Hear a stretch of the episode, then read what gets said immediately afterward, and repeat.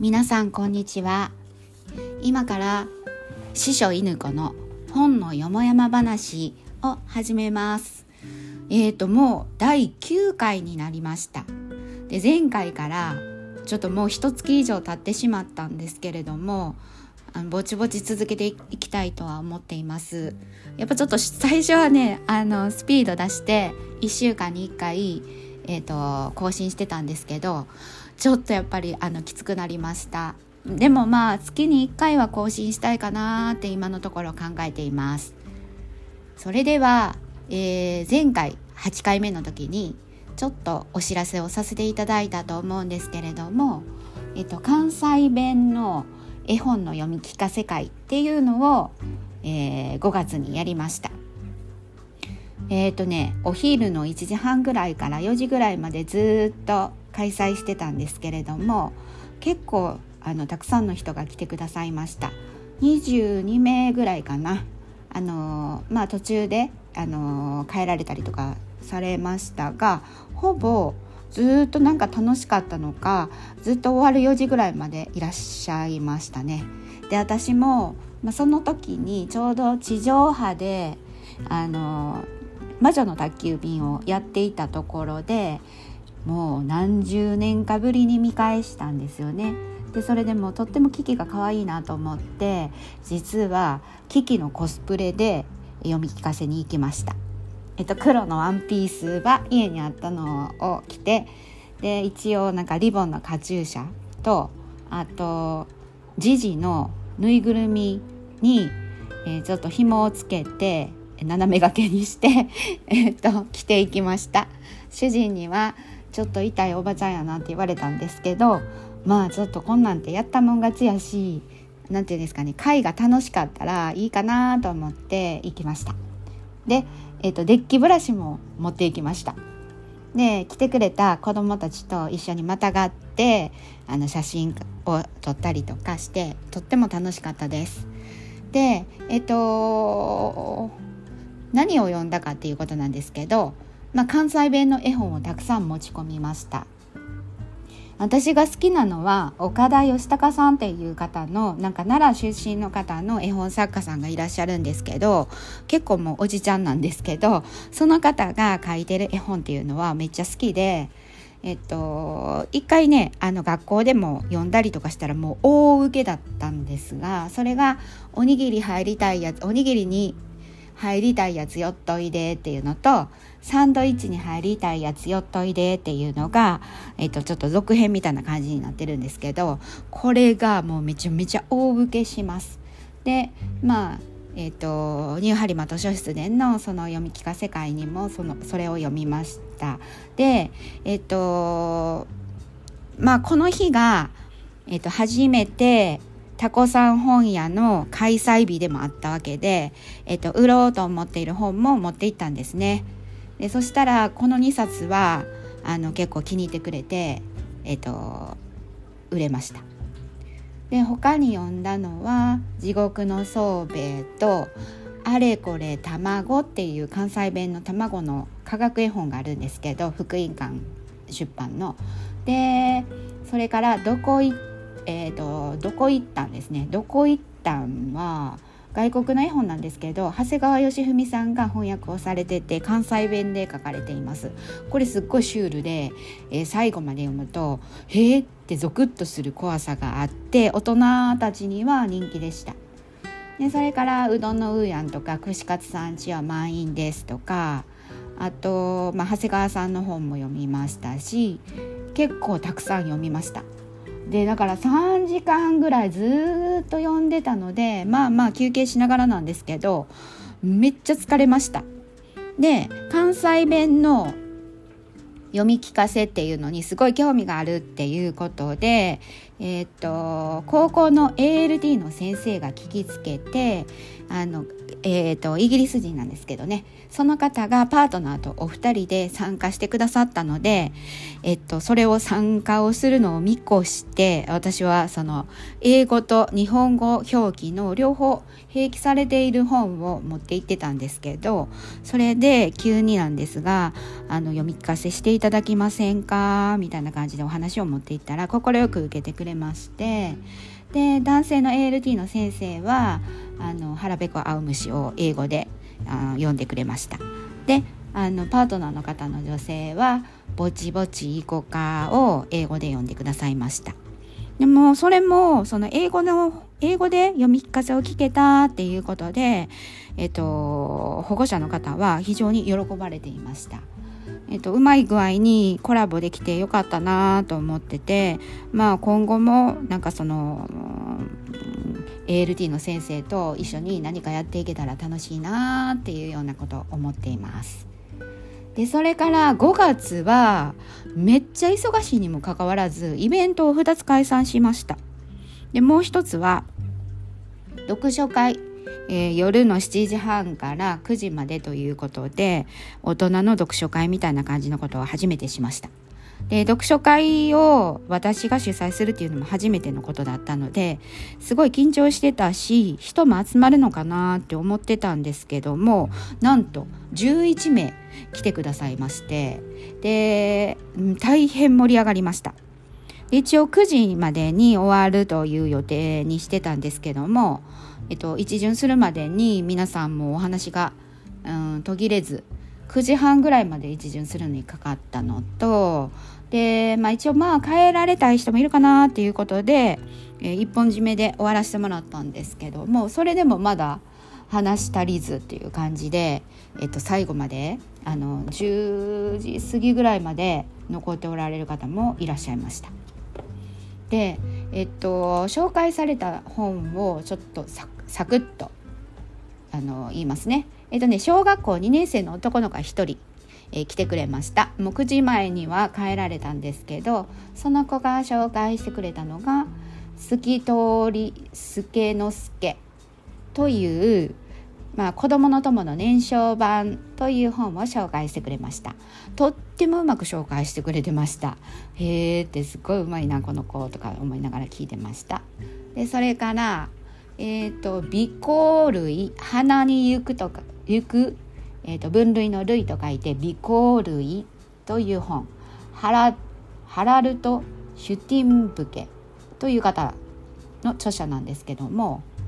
まあ、尾行類っていうのはこれ架空の類で、まあ、こういうような動物がもしあったらっていうような形で全て架空で書かれている本です。え面白いなと思いましたね。よくそれだけなんか空想というか想像がついてそういう本ことを本に仕立て上げることができたなと思って読んでみたいと思いました。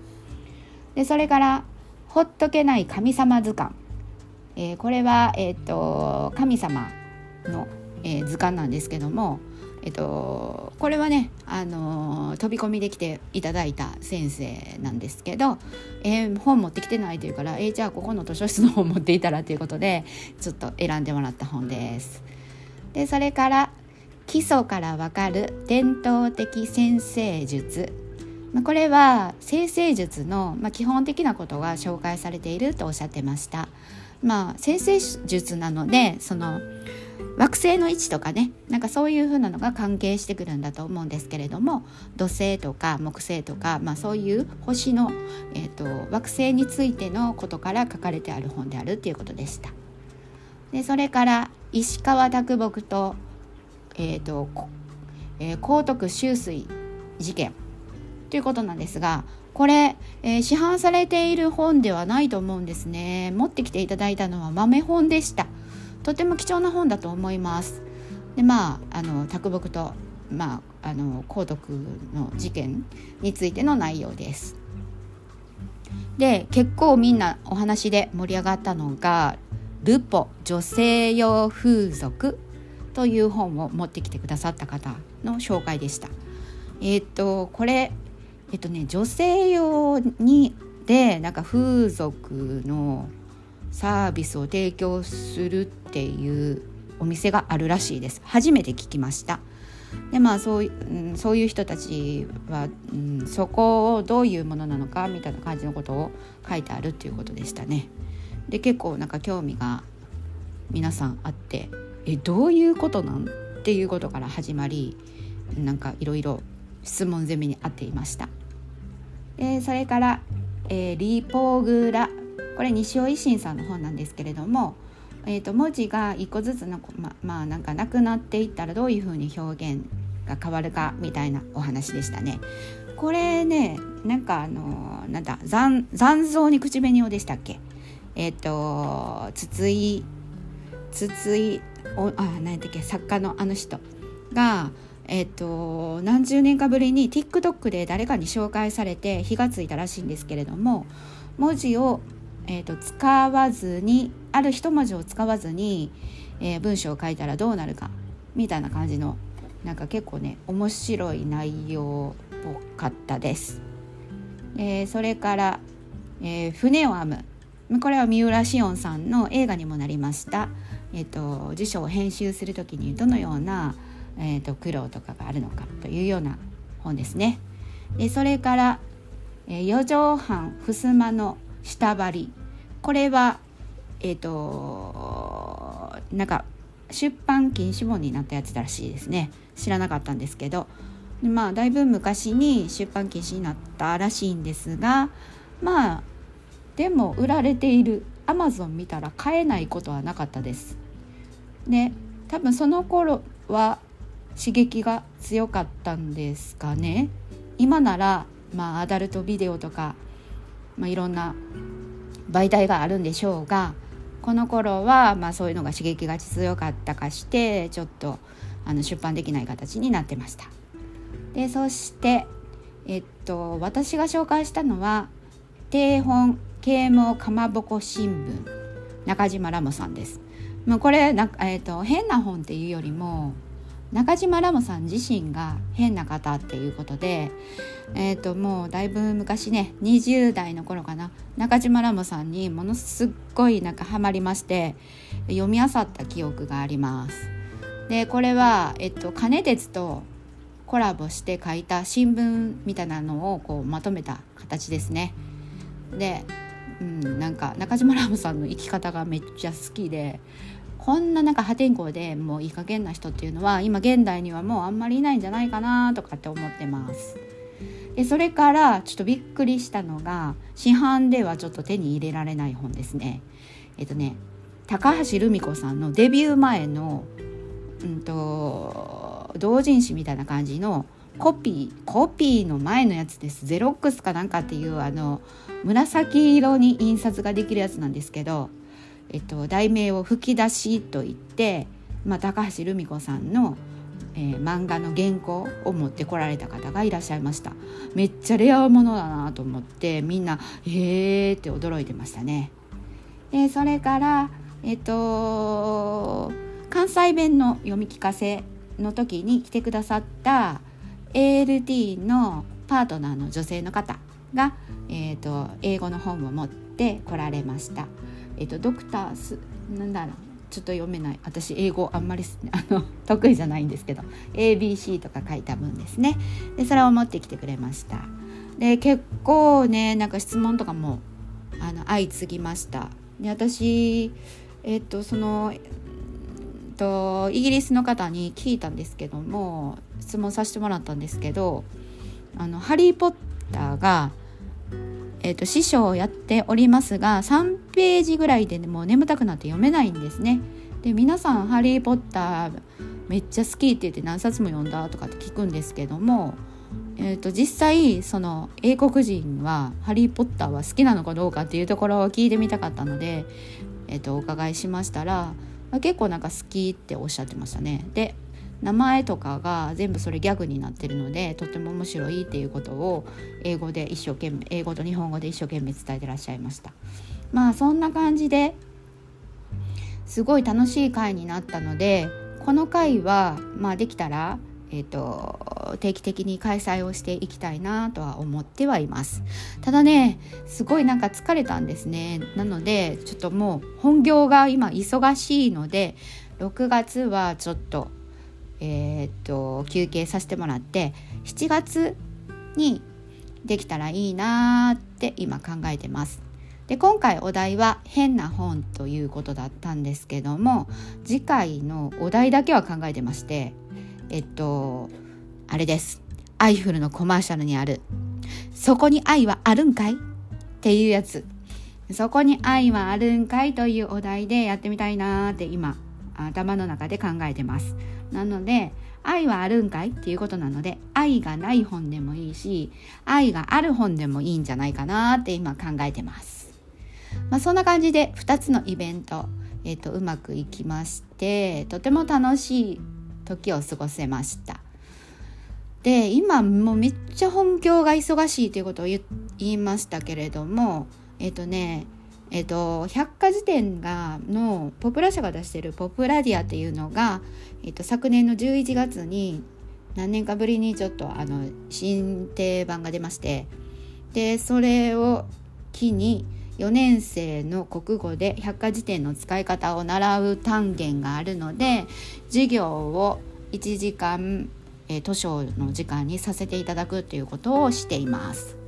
でねえー、っと今まで7クラスやってまやってきました。週明けまた2クラスやるのと2学期ぐらいにあとまた2クラスやる予定です。でワークシートをしてもらうんですけどすごいなんか楽しいワークシートで、まあ、これはポプラ社さんがその、えーと、教材を考えてくれてるんですけどもそれがねまた子どもたちの興味を引くような「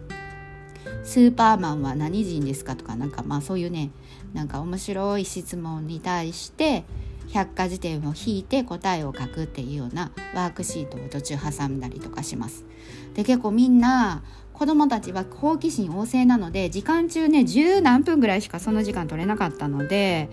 もっと途中あの「やりたいですか?」って聞いたら「めっちゃやりたい」とかって言って「他の間もやりたいですか?」って言ったら「やりたい」ということになったので、まあ、休み時間に来てもらったらえー、ポプラティは今16巻まで、えーと、分冊されてるんですけど16ワークシートをやってやりに来てねっていうことを言ってます。そしたら早速やりたいって言って来てくれてる子がいてそうですね1週間ぐらい経ったかな昨日2週間経ったかな昨日17じゃあ16まで全部ワークシートできたって言って持ってきてくれた子がいました。まあ、そんなんでもうあの力をつけてくれたらいいなって思ってます。百科事典を引くっていうこと自体自体が今あんまりないんじゃないかなと思うんですよね。あのインターネット検索かければもう全てわからないこと出てくるんですけどもまあ百科事典何が違うかって言ったら、まあ、電子書籍と紙の本の違い、ま、っていうことなんですけどまあ図書館で本を選書するのとネットネットで本を買うのとの違いとよく似てるんですけど自分の知ってる語句は検索かけれるんですが知らない語句っていうのは検索かけれないのでそれを百科事典でパラパラパラパラと見ながら覚えていくっていうことができますね。なんか「へえこんなんあったんや」とかって言って今あの百科事典はカラフルになってるのでもう非常にあの子どもたちにも使いやすいような仕様にしてくれてます。そこら辺りはポプラ社さん素晴らしいなと思うんですけれどももう戦略がうまいと思いますねもうおしりたんてしかりもうゾロリしかりなんかポプラ社さんがにやられっぱなしっていう感じはしますがまあそんな感じでえっ、ー、とポプラディアの使い方頑張ってます。でそれから5年生の分類授業なんですけども前に一度お話しさせていただいたと思うんですがセラベル、えー、000から999まであるっていうことですね。その分類がどのような形で分かれているのかっていうことを5年生の,、えー、あの子どもたちに1時間、えー、授業をさせていただいてます。それがえー、全クラス終わったんかなと思いますが十十数クラスやりました。歌を歌って前歌も歌わせてもらったと思うんですけど、まあ、そんな感じで毎日やってます。でえー、それから課題図書のブックトークがそろそろ入ってきだしたので、えーと、それも、えー、各クラス回っていってますね。ですです。で、うんと中学年の課題図書で意外に人気があるのがチョコレート何やったっけ？チョコレートなんとかっていうやつですね。外国文学です。でなんかえっ、ー、とある日チョコレートを食べたら、えー、食べるもの全てが全部チョコレート味になるとかっていう話なんですけどこれなんか小学生にはすごい興味があるみたいでしたね。最後お母さんもチョコレートになっちゃうんですけどまあこの後どうなるでしょうか。続きは本を読みましょうねっていう感じにしてます。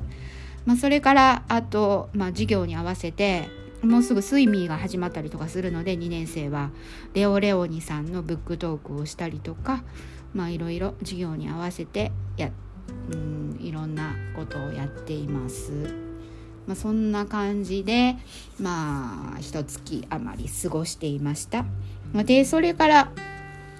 ブックフェアといって、えーと、本の、えーと、流通をしているところが、えーと、本を1万2,000冊ほど持ってきてもらって、えー、と見せていただけるっていうようなところがあるんですけれども関係者のみしか行けないんですけども、まあ、そこに行くとですねもうとっても楽しくて。まあ見るだけで疲れたりはするんですけど最初初めてそのブックフェアに行った時うわここに泊まって3日間ぐらい泊まりたいとかって思ったほどでしたね。うん、でそれのそれが6月になって開催されたので行ってきました。まあ、それ楽しかったかなと思います。まあ、そんな感じでえー、っとずっとえーと図書漬けというか本漬けの毎日を送っています。で、えー、最近読んだ本を一冊紹介しましょう森崎書店の人々だったかな。はい。これ続編と2冊あるんですけれどもニューハリマ図書室で、えー、それを展示している方がいらっしゃるので借りてきました。うんと映画に昔なってた気もするんですけども見たかなっていう気もするんですけど舞台は神保町です。でそこで起こる出来事、まあ、本屋さんで古本屋さんで、まあ、若い女の子が過ごしていろいろ葛藤やらなんやらがあってっていうような話で、まあ、派手な出来事とか起こらないんですけれどもじわじわっとしみ入ります。でえっと心があったかくなってちょっとほろりとさせられるようなエピソードとかも入っています。今それを読んで読み終わったとこかなっていうことですね。でもなんかちょっと今日は台本そんなに作らずにえっ、ー、と本当によもやま話をダラダラとさせていただきました。で驚いたことにこれえっ、ー、といつから始めたっけ？1月から始めたかなと思うんですけどもえっと、アクセス数がそんなに最初伸びてなくて、まあこんなもんかな、知り合いぐらいしかちょっと、まあ聞いてもらえてないかなっていうような感じで、